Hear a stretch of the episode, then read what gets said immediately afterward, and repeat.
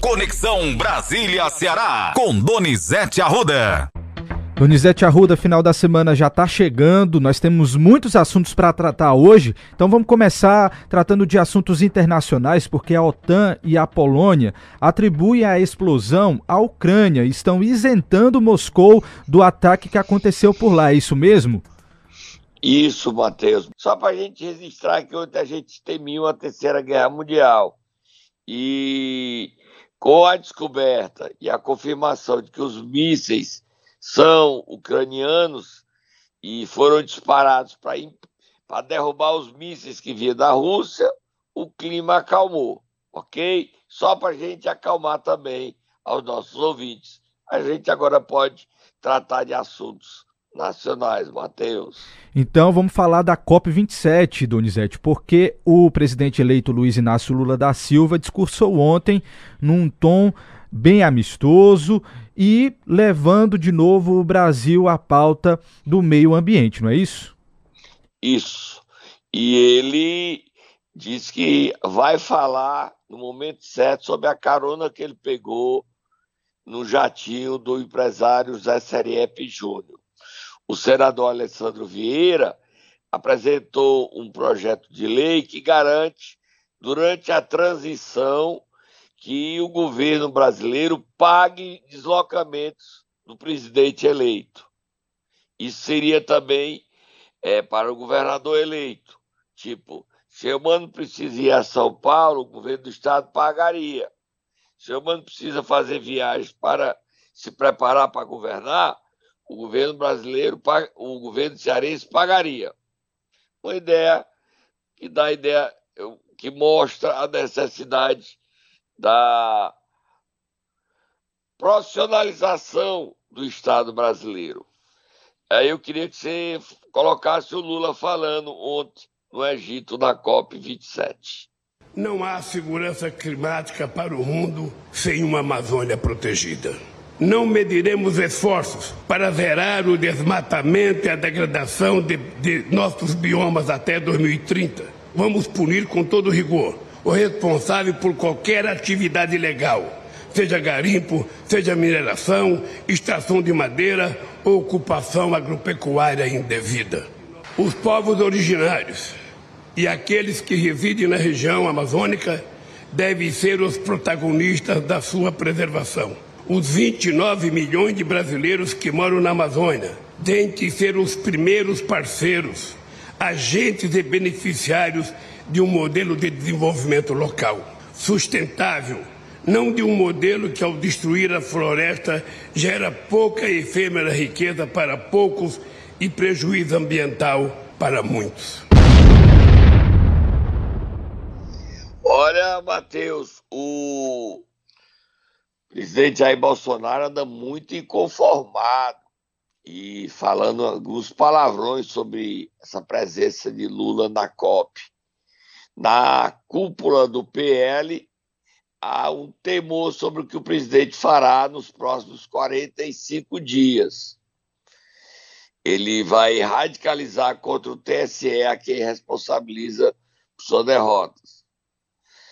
Lá na COP, o Lula foi recebido como o verdadeiro presidente do Brasil, saudado por todos, todos isso gera mais crises é, na cabeça do presidente Jair Bolsonaro. Vamos ouvir mais o presidente Lula falando na COP27. Estamos abertos à cooperação internacional para preservar nossos biomas, seja em forma de investimento ou pesquisa científica, mas sempre sob a liderança do Brasil, sem jamais renunciarmos à nossa soberania. A meta que vamos perseguir é a da produção com equilíbrio, sequestrando carbono e protegendo nossa imensa biodiversidade, buscando a regeneração do solo em todos os nossos biomas e o aumento da renda para agricultores e pecuaristas. Não precisamos desmatar sequer um metro de terra, de floresta, para continuarmos a ser um dos maiores produtores de alimentos do mundo. Este é o desafio que se impõe a nós brasileiros e aos demais países produtores de alimentos. Por isso estamos propondo uma aliança mundial pela segurança alimentar, pelo fim da fome e pela redução da desigualdade com total responsabilidade climática. Tem mais Lula, Matheus, na COP? Sim, nós temos um último áudio aqui, ele inclusive dizendo que vai lutar para que a próxima reunião seja sediada na Amazônia. Vamos ouvir. Eu quero aqui de público dizer que eu vou defender, defender de forma veemente que a COP seja realizada no estado amazônico, para que as pessoas que defendem tanto a Amazônia tenham noção da importância dessa parte do mundo que nós, possivelmente sozinhos, não teremos forças e nem dinheiro para cuidar com o cuidado que a Amazônia precisa ser cuidada. Eu não votei para fazer o mesmo que eu já tinha feito. Eu votei para fazer mais.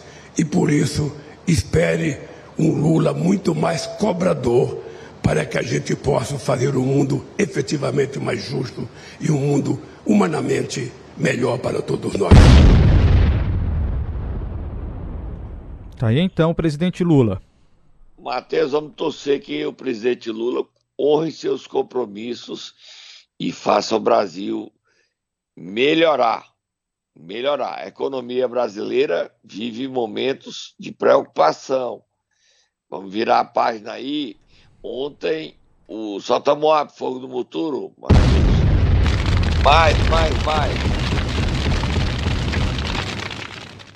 Ontem o coordenador da transição, vice-presidente eleito Gerardo Alckmin, teve uma reunião com o Davi Alcolumbre e o relator do orçamento, Marcelo Castro. Depois ele teve uma reunião com o presidente da Câmara e alguns deputados federais para entregar a PEC da transição, permitirá tirar do teto o pagamento do Auxílio Brasil, que agora passará a chamar de novo Bolsa Família.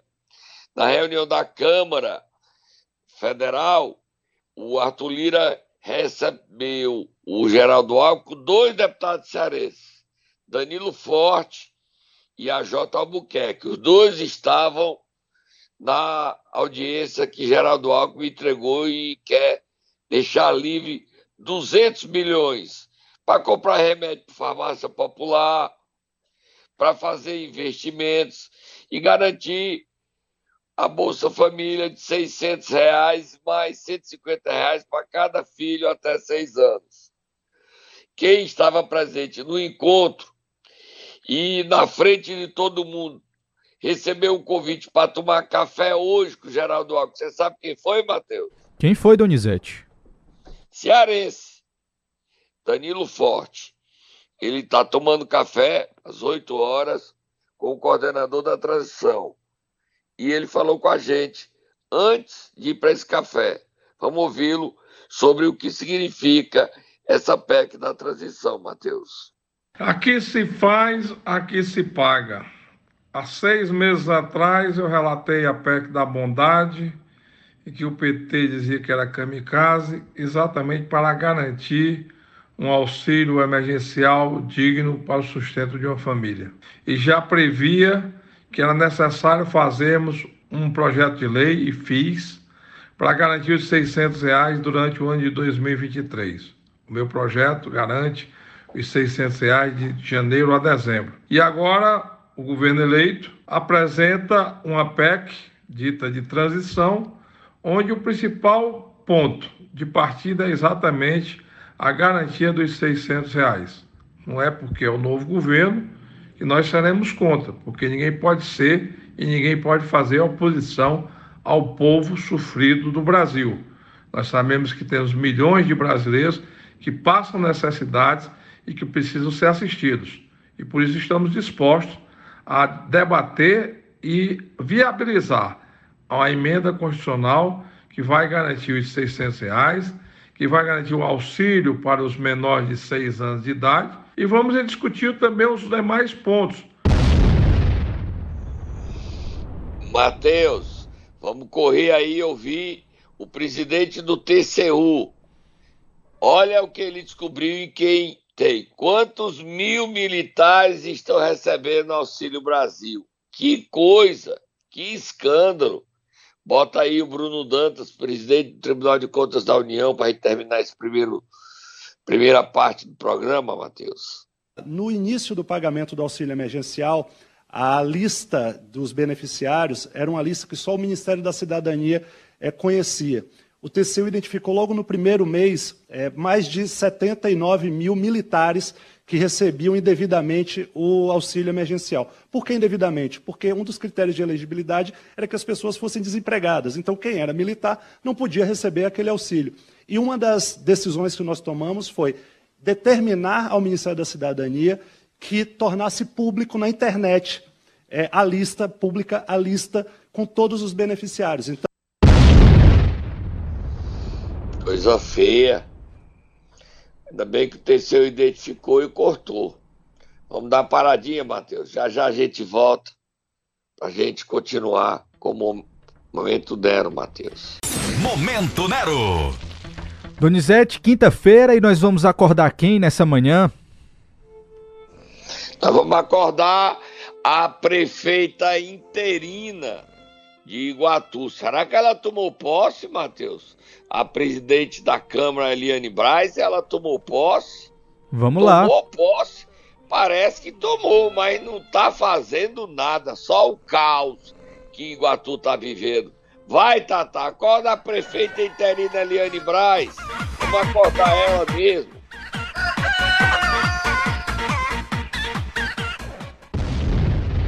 Olha a situação em Iguatu. O prefeito Edinaldo Lavô foi afastado, caçado, ele e o vice, Franklin, pelo Tribunal Regional Eleitoral.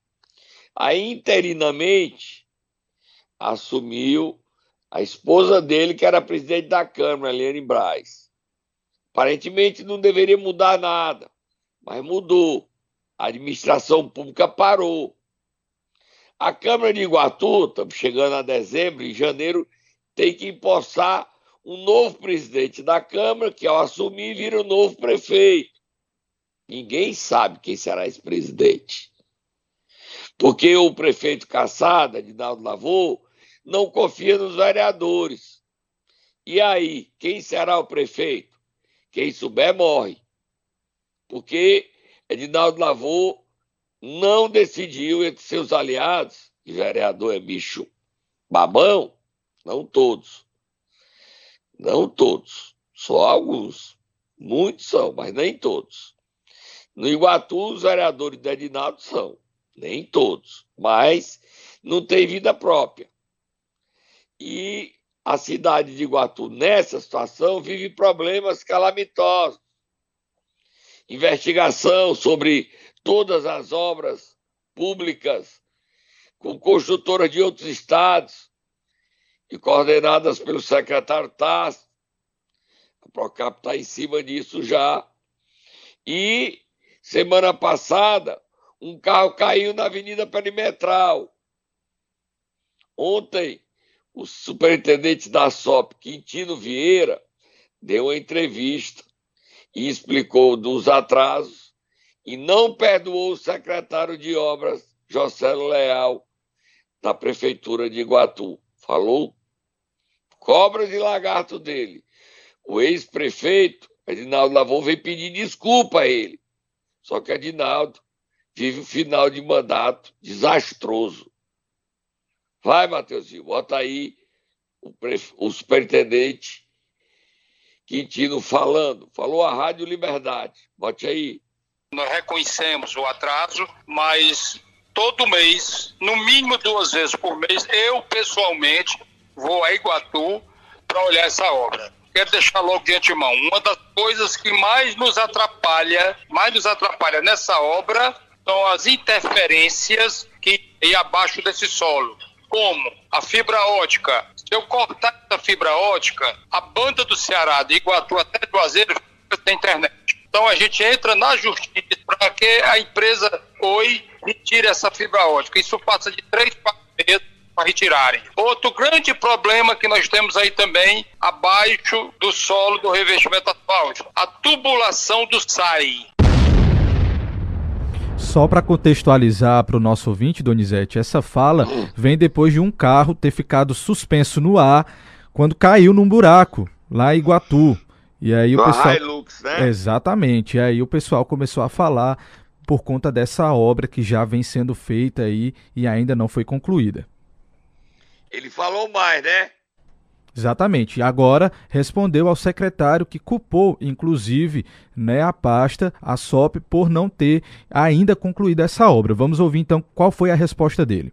Agora chega uma pessoa na imprensa, falar o que falou, tem condições nenhumas de técnica, não tem conhecimento de obra nenhuma, porque essa pessoa já teve obra no Estado e não fez o serviço normal que era feito, que é o IML. Aí eu, todo mundo sabe foi que veio no IML. Se rixa com esse rapaz, com a gente, ele vinha conversar, eu estou aberto a diálogo. Agora há pouco mesmo, o prefeito afastado de Iguatu saiu daqui pedindo mil desculpas e não concorda com esse tipo de ao lado dele. Saiu daqui dizendo isso agora. Eu estou aqui para receber crítica da população, crítica da imprensa. Agora nós temos problemas, porque tem interferência abaixo do solo que não é nossa. Eu não posso chegar e arrancar tudo. Tá aí então, Donizete. Olha, Matheus, o secretário Jocélio Leal, eu tô parado assim porque não tô querendo dizer algumas coisas que eu ouvi, tá, Matheus? Respira. ficar calado. Sim. O secretário José Leal criou uma crise enorme a prefeitura com o governo do estado, que é parceiro nessa obra. O Edinaldo Lavô mostra o desgoverno. Eu gosto do, do prefeito de Iguatu. Tive com ele umas duas vezes só. Mas o fato dele ter sido caçado, o fato dele não ser mais prefeito, quem está na prefeitura é a sua esposa, Eliane Braz. Ela tem que assumir o cargo e mostrar a cara e mostrar autoridade e enquadrar, por exemplo, o José Leal. Porque esse problema da perimetral é grave. Porque se ele tirar a fibra ótica que está lá da Oi, o Ceará vai ficar sem internet. Você sabia disso, Matheus? Você ouviu, né? Ouvi sim. Quer dizer, se tirar os canos da SAI, Iguatu fica sem água.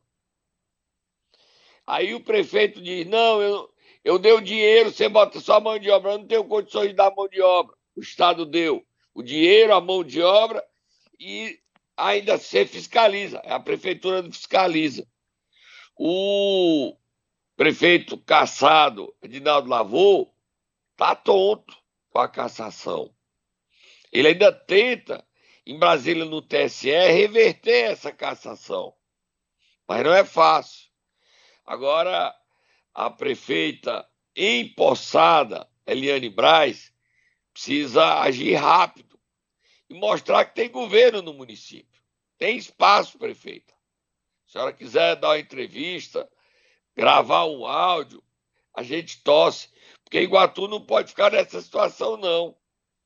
Dá a ideia de que está sem prefeito, está sem comando, e o caos começa a dominar todos os setores da sua administração.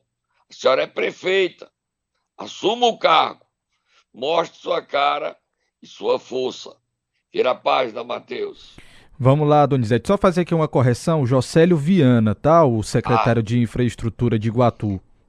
Obrigado, Matheus. Obrigado. Você me ajuda muito. Então vamos lá, vamos mudar de assunto, já que nós estamos falando em obras, Donizete. A governadora Isolda Sela esteve ontem em Cascavel, no distrito de Caponga, e entregou uma obra de recuperação de um trecho de 15 quilômetros da CE 138 é, ligando o Cascavel a Caponga. Essa obra era, re, era um sonho antigo, recapeamento, a nova estrada. E ela já falou lá em torno de despedidas, né, Matheus? Exatamente. Vamos ouvir. Vamos ouvir a governadora Isolda Sela. Eu penso que nós entregamos, concluímos essa segunda gestão né, do nosso, dos nossos governos, as duas gestões, com um, não que a gente possa dizer, ah, estou plenamente satisfeita, claro que não, porque né, tanta coisa, tantos desafios, mas com um sentimento assim de ter trabalhado com seriedade, de ter trabalhado buscando resultados, de trabalhar de uma forma é, compartilhada, procurando sempre estabelecer pontes, porque isso é absolutamente necessário para a gente vencer os grandes desafios que nós ainda temos em todas as áreas.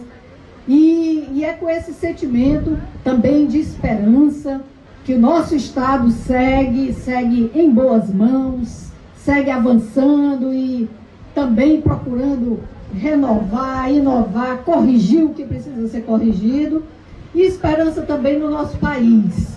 Esperança de melhores dias, esperança de um ambiente de mais concórdia, de mais juízo, de mais foco naquilo que a população precisa. Olha, Matheus, a governadora merece todo o nosso respeito. Ela está trabalhando em casa, o marido dela está na comissão de transição do governo Lula, Viveu Arruda, ex-prefeito de Sobral, está com Covid. Essa terceira onda tem contaminado, infectado muita gente.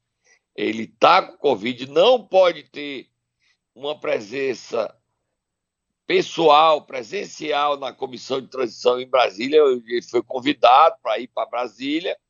Vai ser só pelo no começo da primeira semana em modo virtual.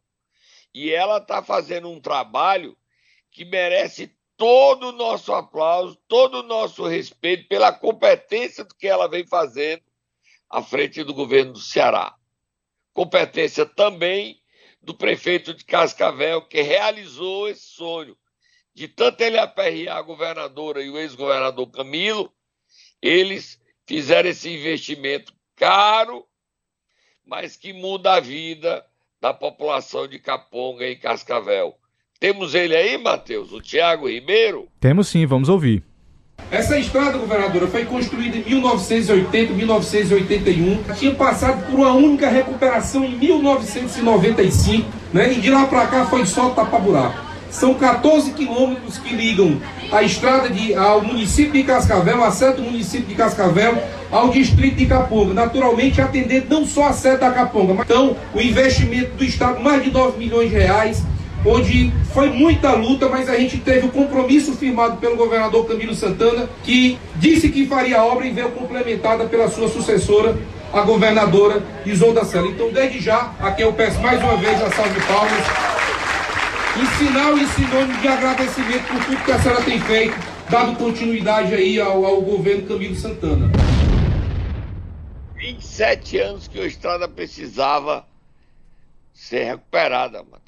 É muito tempo, Matheus. Tempo demais. Agora festa em Cascavel. Parabéns ao prefeito. Como ele disse que aperreou muito e esse aperreio foi recompensado. Vira a página, Matheus. Vamos lá correr, porque nós ainda temos dois assuntos para tratar aqui, Donizete. Pacajus, a Câmara tentou votar em um segundo turno para o presidente, para quem vai presidir a Câmara Municipal por lá, e parece que não deu muito certo. E a gente ainda também vai falar de inauguração lá em Maracanaú. Por onde você quer ir? Vamos primeiro a Pacajus falar o seguinte: Vamos o lá. presidente já está eleito, é o Tó da Guilmar, mas o prefeito Bruno não quer o Tó. E aí está fazendo uma nova eleição. A justiça, quando examinar isso, vai ver que não pode. Você não pode fazer uma eleição, aí porque o prefeito Bruno Figueiredo não, não quer o eleito, faz uma nova eleição, anula uma eleição. Essa história de anular não dá certo. Então, a justiça deve cuidar desse caso em Pacajus. O presidente eleito Torna Guelmar deve, deve ganhar na justiça. Deve. Agora o Bruno é cheio de caprichos, cheio de manias, ele se acha dono de Pacajus. O segundo assunto é só para a gente fazer festa, Matheus. Hoje, Maracanã, solte. Moab aí, fogo do Muturo, Moab. A verdadeira revolução na cidade de Maracanaú. Notícias boas tem a notícia de Caponga, a nova avenida Carlos Gereissati, lá no município de Maracanaú. Investimento milionário, feito com recursos da Prefeitura de Maracanaú. E hoje o prefeito Roberto Pessoa inaugura às 17 horas. O filho do senador Carlos Gereissati, você sabe quem é o filho dele, Matheus? Não conheço, História... Donizete. É o Tasso, Matheus. Ah, sim, tá. Acorda, Matheus. É o Tasso. É o Tasso Gereissati, que foi governador três vezes, senador duas vezes. É, estará presente com a dona Renata Gereissati, nora de Carlos Gereissati.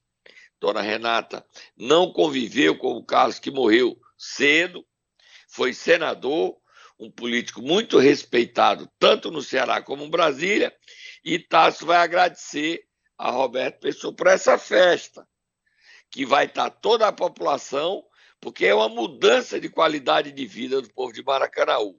E a gente, se der certo, a gente vai lá olhar, né, Matheus? Ou lhe pegar para a gente ir lá conhecer a nova avenida Carlos Gereissati, 17 horas.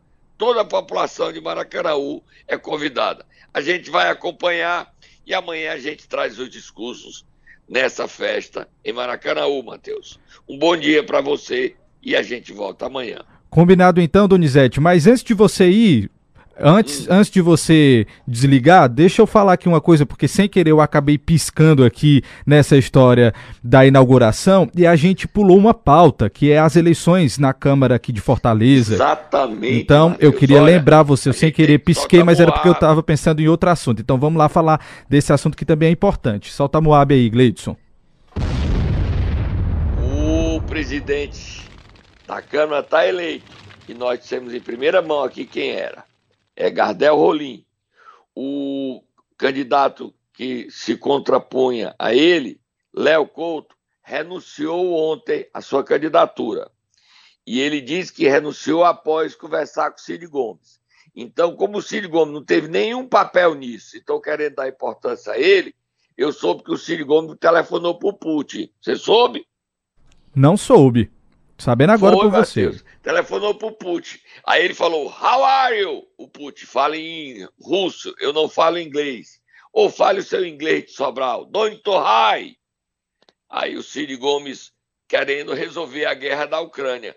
O Ciro Gomes está querendo tudo para mostrar importância e valor. Senador, o senhor tem quatro anos de mandato. Não queira dizer que está fazendo coisa que ninguém acredita, senador.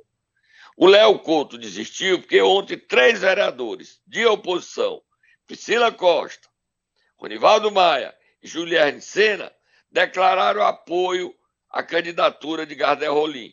Eram 32 que tiraram foto. E essa semana, entre hoje e amanhã, mais cinco, dava 37. Semana que vem tinha mais dois, 39. O que é que é sobrar para o Léo Couto? Então dá ao senhor importância na vitória, não é verdade. Quem ganhou a eleição foi Gardel Rolim, com o apoio do atual presidente Antônio Henrique.